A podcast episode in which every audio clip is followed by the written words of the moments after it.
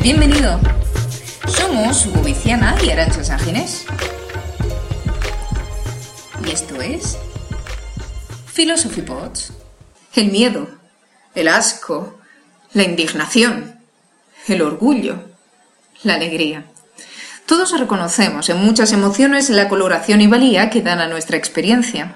Las emociones parecen conferir a la vida el valor de ser vivida. Pero si esto es así, ¿qué es lo que tienen en común las emociones que las hace ser un condimento tan relevante de nuestra vida cotidiana?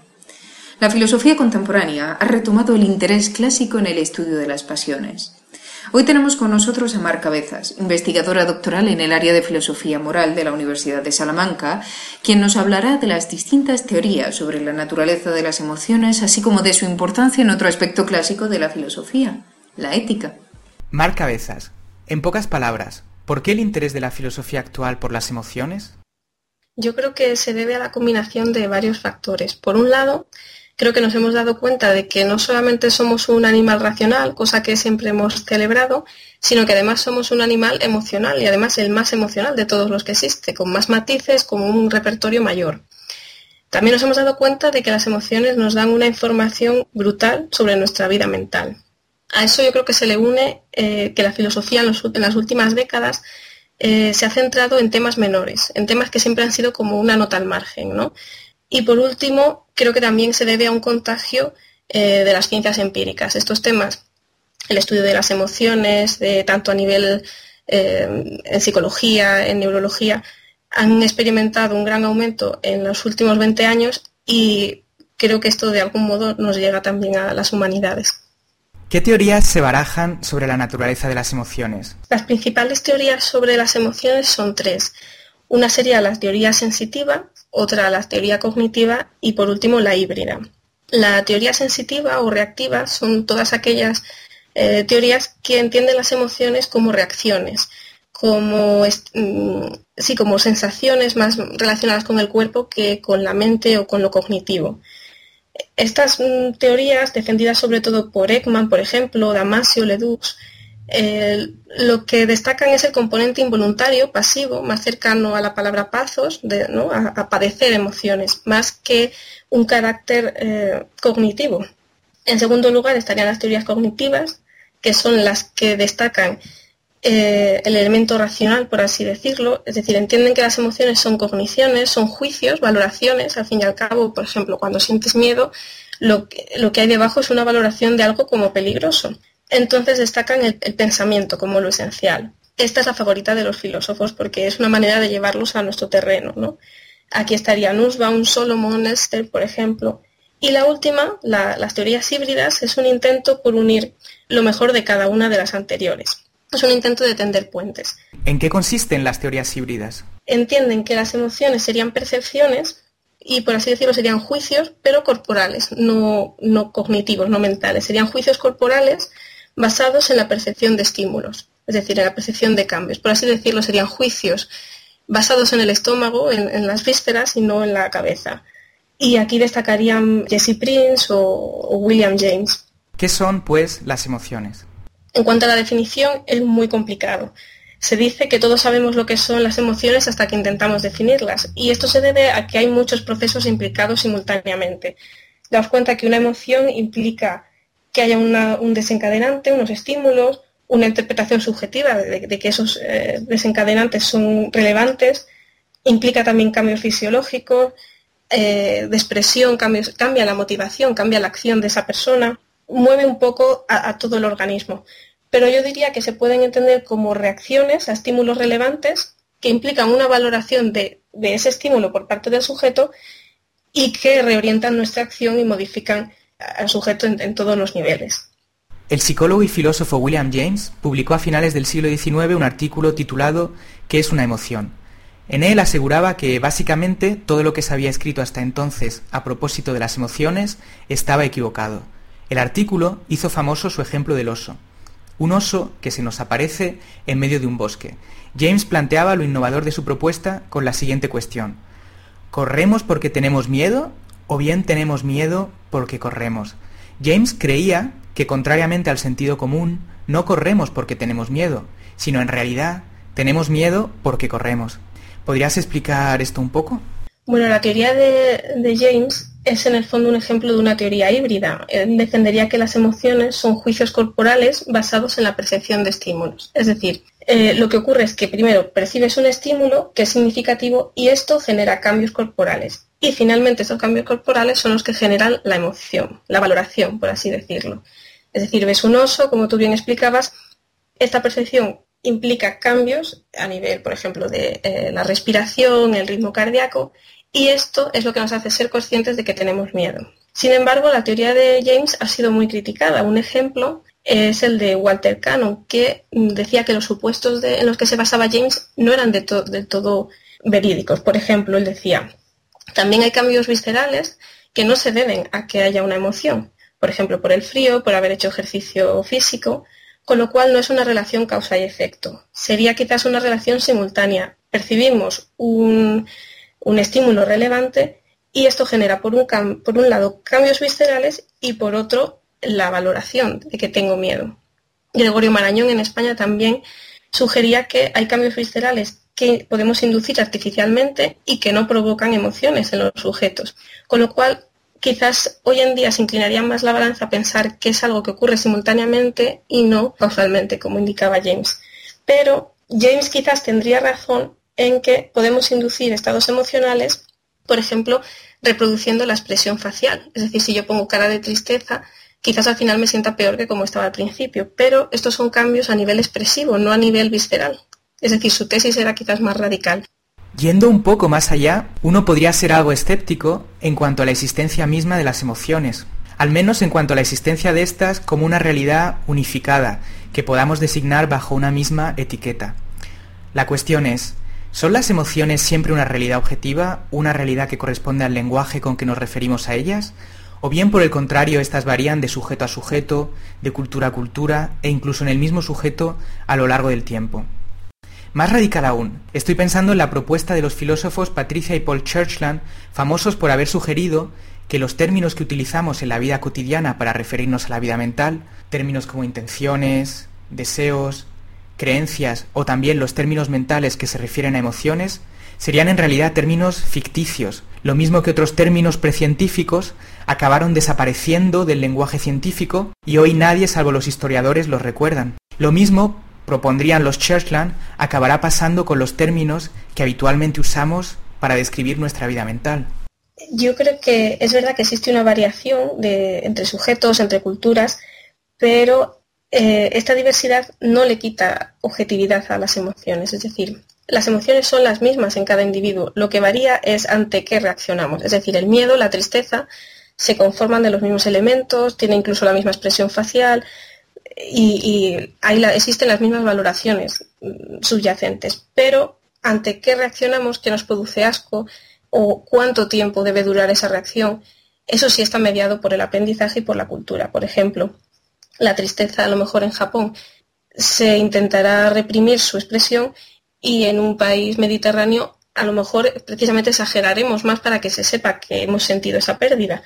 Pero la emoción en sí eh, yo creo que es la misma. Lo que los Churchland proponen es que las emociones y otros términos mentales serían análogos a términos precientíficos, como en el siglo XVIII, para explicar el calor, algunos científicos hacían referencia a la teoría del flogistón, que fue más tarde descartada. Sucedería con las emociones y con otros términos mentales como con la teoría del flogistón, la teoría del éter luminoso u otras teorías científicas que han sido descartadas? En cuanto a la propuesta de los Charland, no creo tanto que se pierdan, como ocurriría con el flogisto, que es una hipótesis científica, sino que seguramente todos los términos psicológicos como emoción, motivación, al no ser observables, a ser procesos internos, seguramente se matizarán, sí, quizás mejorará nuestro conocimiento de ellos, pero no creo que desaparezcan. Yo creo que no, porque hace referencia a algo que forma parte de nuestra vida cotidiana creo que como mucho, y seguramente como ocurre en todas las ciencias, se matizará, mm, se refinará, quizás cambiará nuestras clasificaciones y lo que hoy entendemos como una emoción secundaria, a lo mejor eh, eh, descubrimos otra tercera clasificación, no solo secundarias y primarias, no, no, lo sé, pero no creo que desaparezca porque hay todo un trabajo empírico de psicólogos, neurólogos, que sí tiene validez, que es refutable, es mejorable.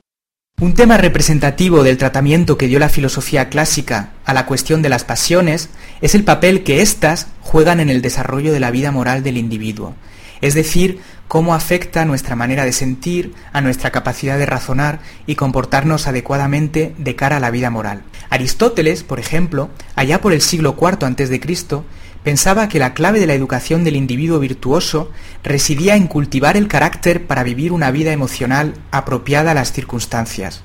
Los estoicos Igualmente, hablaban del ideal de vida del sabio como un ideal que era apático, impasible ante las emociones, si bien reconocían también que las personas de carne y hueso debían tratar de realizar más bien un ideal eupático, es decir, la práctica y el cultivo de las pasiones buenas. ¿Cómo aborda la filosofía actual este tema del lazo entre emociones y vida moral?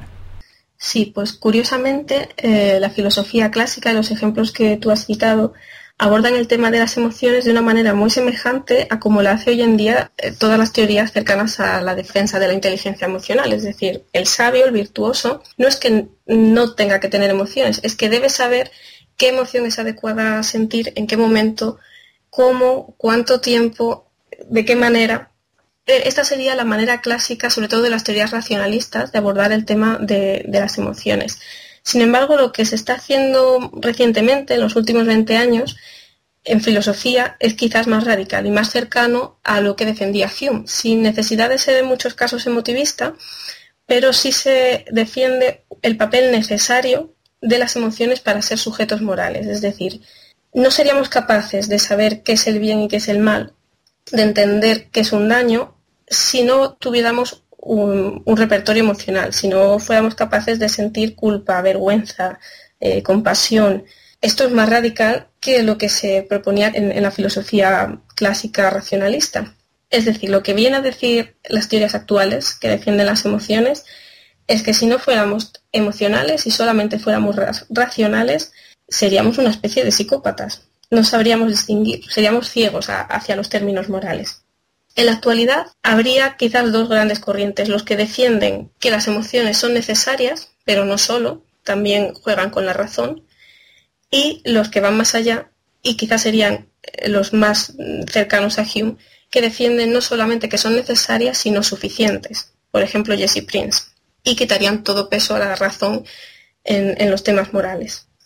¿En qué consiste este punto de vista? Pues en el fondo sería una reinvención del emotivismo.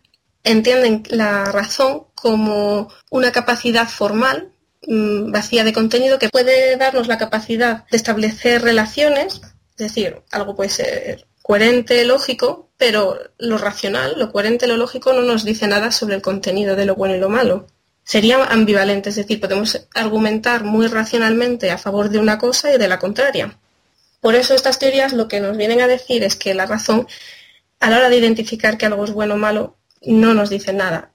Algo es bueno o malo porque nos produce asco, eh, nos parece cruel, nos parece intolerable. Y eso es más emocional que racional. Están dando así la razón a Hume cuando decía que la razón solo es y puede ser la esclava de las pasiones. Algunos teóricos actuales sí, y vienen a decir que quizás Hume estaba más en lo cierto de lo que nos gustaría admitir, pero aquí hay debate. Hay quienes entienden que, no, que la razón también tiene un papel importante y que hay una interacción entre razón y emoción. Es decir, no podemos olvidarnos tampoco de que somos también racionales y que todo al final está conectado. Pero esto sigue siendo un debate abierto. Finalmente, teniendo en cuenta la influencia de las diferencias emocionales de los individuos y los diferentes grupos humanos según su circunstancia, ¿Qué expectativas habría de conjurar el problema del desacuerdo moral intrínseco? En otras palabras, el problema de la relatividad moral. El problema de las discrepancias morales, del relativismo moral o de la inconmensurabilidad, como diría McIntyre, es el problema clave de todas las teorías de corte subjetivista y emotivista. Es decir, el no poder eh, establecer de una manera universal para todo sujeto en toda circunstancia que algo está bien o está mal, es el problema con el que se encuentran todas las teorías emotivistas y quizás por esto no han cuajado tanto en, la historia Quizás tampoco lo pretenden porque son teorías descriptivas, nos dicen cómo somos, pero no cómo debemos ser. Esto es un problema a nivel teórico, pero realmente a nivel práctico algunos filósofos te dirían que no es no está tal problema, porque de hecho vivimos como si nuestras verdades morales fueran universales. Entonces hay quien dice, bueno, podemos vivir con esto. Hay quienes eh, admiten el relativismo o optan por un intuicionismo. No sabemos por qué, pero sabemos que algo está mal. ¿Cuál es, pues, tu posición personal? Yo, personalmente, soy más optimista respecto a la, inclusión de las emociones y prefiero concentrarme en aquello que tenemos en común que no en lo que nos diferencia. Es decir, es verdad que hay muchas diferencias culturales, pero creo que las emociones tienen un gran potencial comunificador, puesto que al fin y al cabo todo ser humano las siente. Y quizás todos al fin y al cabo huimos de lo desagradable, de lo que nos produce sufrimiento, y nos, no difiere tanto lo que nos produce sufrimiento. Entonces quizás en vez de ser un problema, creo que habría una manera positiva de incluir las emociones sin caer en un determinismo biológico, pero quizás concentrándonos más en lo que nos une que en las diferencias sociales, culturales. Pues hasta aquí hemos llegado. Ha sido emocionante. Gracias. Muchas gracias, Mar Cabezas, por esta conversación. Muchas gracias a vosotros por invitarme y por dar voz al tema de las emociones. Hasta aquí Philosophy Pods. Pueden consultar más información sobre el tema o el autor, así como otras entrevistas, en nuestro blog www.philosophypods.org.